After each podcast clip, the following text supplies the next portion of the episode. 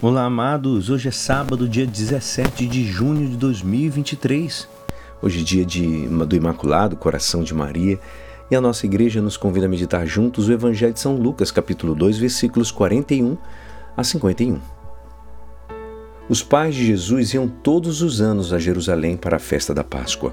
Quando ele completou 12 anos, subiram para a festa como de costume. Passados os dias da Páscoa, começaram a viagem de volta mas o menino ficou em Jerusalém, sem que seus pais notassem. Pensando que ele estivesse na caravana, caminharam um dia inteiro. Depois começaram a procurá-lo entre os parentes e conhecidos. Não tendo encontrado, voltaram para Jerusalém à sua procura. Três dias depois, o encontraram no templo. Estava sentado no meio dos mestres, escutando e fazendo perguntas. Todos os que ouviam o menino estavam maravilhados com a sua inteligência e suas respostas. Ao vê-lo, seus pais ficaram muito admirados e sua mãe lhe disse: Meu filho, por que agiste assim conosco? Olha, o teu pai e eu aqui estávamos angustiados à tua procura. Jesus respondeu: Por que me procuráveis? Não sabeis que devo estar na casa de meu pai? Eles, porém, não compreenderam as palavras que lhes dissera. Jesus desceu então com seus pais para Nazaré e era-lhes obediente. Sua mãe, porém, conservava no coração todas essas coisas. Esta é a palavra da salvação. Amados, hoje celebramos a memória do coração imaculado de Maria. Um coração sem mancha, cheio de Deus, aberto totalmente a obedecer-lhe e escutar-lhe. O coração, em linguagem da Bíblia, refere-se ao mais profundo da pessoa, de onde emanam todos os seus pensamentos, palavras e obras. E o que emana do coração de Maria?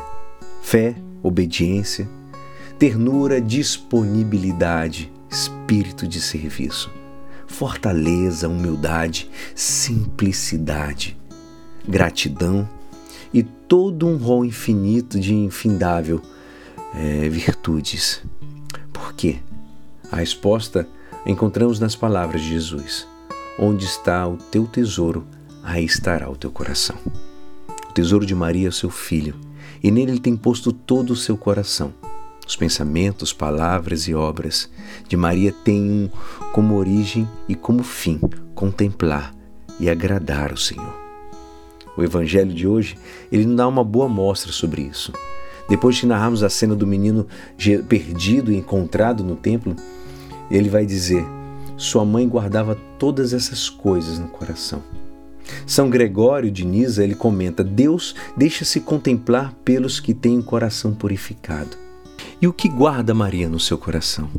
Desde a encarnação até a ascensão de Jesus ao céu, passando pelas horas amargas do Calvário, são tantas e tantas recordações meditadas e aprofundadas a alegria da visita do anjo Gabriel, o primeiro beijo e primeiro abraço de Jesus recém-nascido, os primeiros passos do seu filho na terra, ver como ia crescendo em sabedoria e em graça, a sua cumplicidade nas bodas de Caná, os ensinamentos de Jesus na sua pregação, a dor do Salvador na cruz, a esperança no triunfo da ressurreição.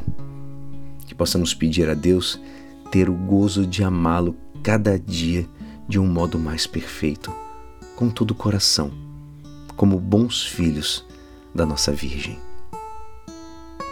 E é assim esperançoso que esta palavra poderá te ajudar no dia de hoje que me despeço. Meu nome é Alisson Castro e até segunda. Um abençoado final de semana. Amém.